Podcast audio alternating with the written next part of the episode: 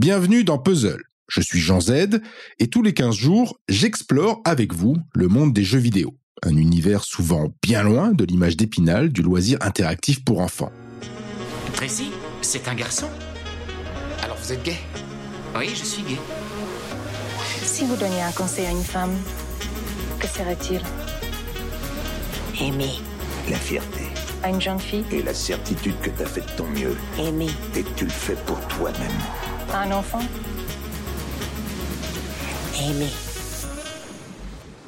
En cette fin de mois de juin, traditionnellement animée par les marches des fiertés, marches pour la plupart repoussées s'inédiées ou annulées pour cause de Covid, Puzzle vous parle toute la semaine de la représentation LGBTQ dans la culture et aujourd'hui, place aux jeux vidéo. Kaedan, je dois... On prend cinq minutes. Un petit verre et je pars.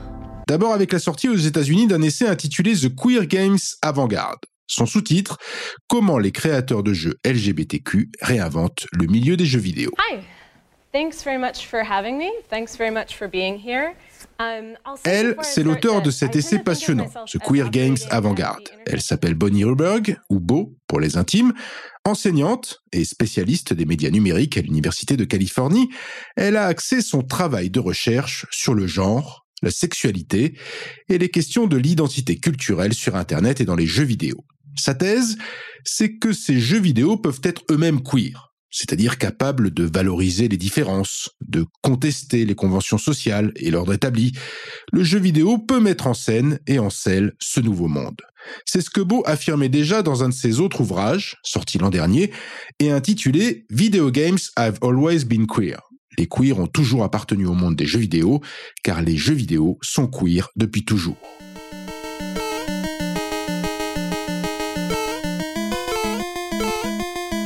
Par exemple, en 1989, dans Super Mario Bros 2, le personnage de Birdo est un garçon qui se prend pour une fille et qui préfère qu'on l'appelle Birdetta.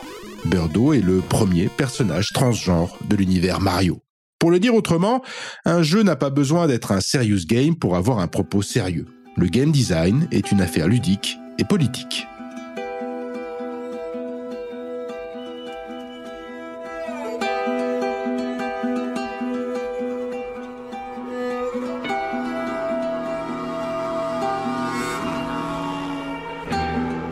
Avec cet essai, The Queer Games Avant-Garde, Bonnie Ruberg va plus loin.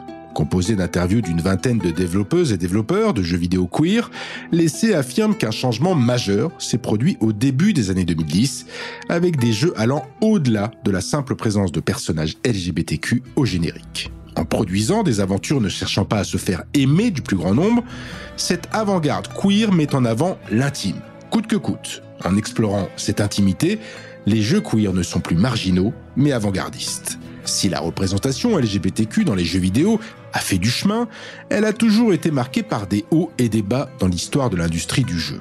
Des sagas comme Mass Effect ou Dragon Age du studio BioWare ont permis aux joueurs de s'engager dans des relations homosexuelles. La série Borderlands a également présenté des personnages LGBTQ, tout comme la série Grand Theft Auto dans un DLC de GTA 4. Mais le simple fait d'avoir des caractères LGBTQ au générique ne suffit plus aux créatrices et créateurs, tant les stéréotypes comme l'homosexualité cachée ou honteuse restent trop nombreux.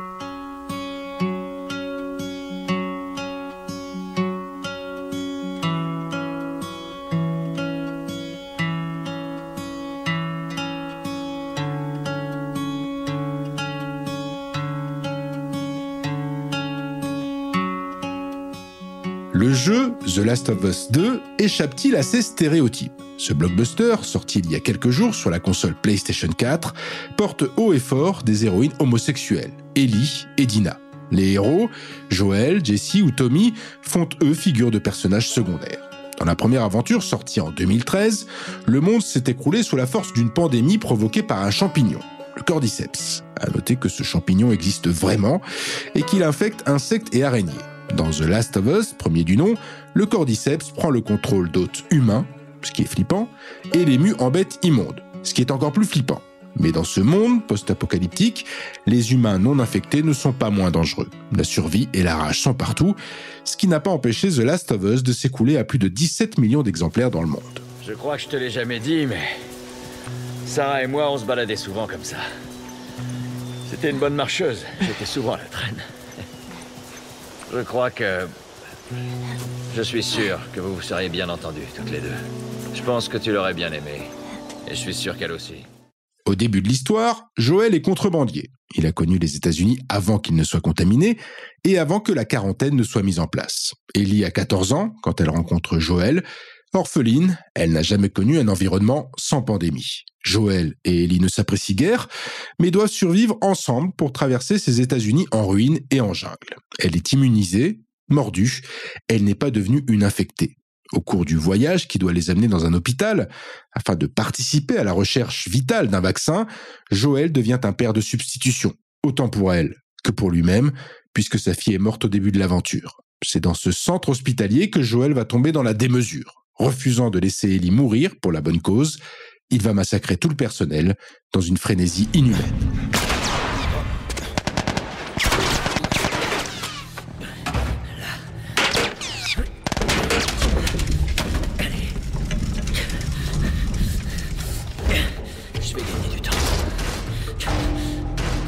Sa suite, The Last of Us 2, qui vient de sortir donc, laisse de côté le road movie pour prendre comme décor la ville de Seattle. Et cette fois, c'est la vengeance jusqu'au boutiste, radicale, violente, qui est au centre de l'aventure. Il est difficile de voir la lumière dans cette nuit où les héroïnes vieillissent à chaque décès d'un proche, où la guerre décrite ici comme absurde n'a ni vainqueur ni vaincu. Mais l'amour entre Ellie et Dina n'est pas le poumon de l'action même si le regard doux amer porté sur les amants évite clichés et stéréotypes en épousant celui de la normalité. Ici, pas de honte, on s'affiche, comme quelques années auparavant, lorsque l'orientation sexuelle d'Ellie fit l'objet d'une aventure additionnelle intitulée Left Behind. C'est tout? Qu'est-ce que tu veux que je te dise? Je sais pas, t'as pas des conseils d'amis? Je suis sérieuse. Pourquoi tu m'as fait venir ici? J'avais envie de te voir. Non, pourquoi tu m'as fait venir ici? Ce qui éloigne The Last of Us 2 d'un jeu queer avant-gardiste, c'est cette vengeance qui fait battre le cœur de The Last of Us 2 et rien d'autre, jusqu'au bout.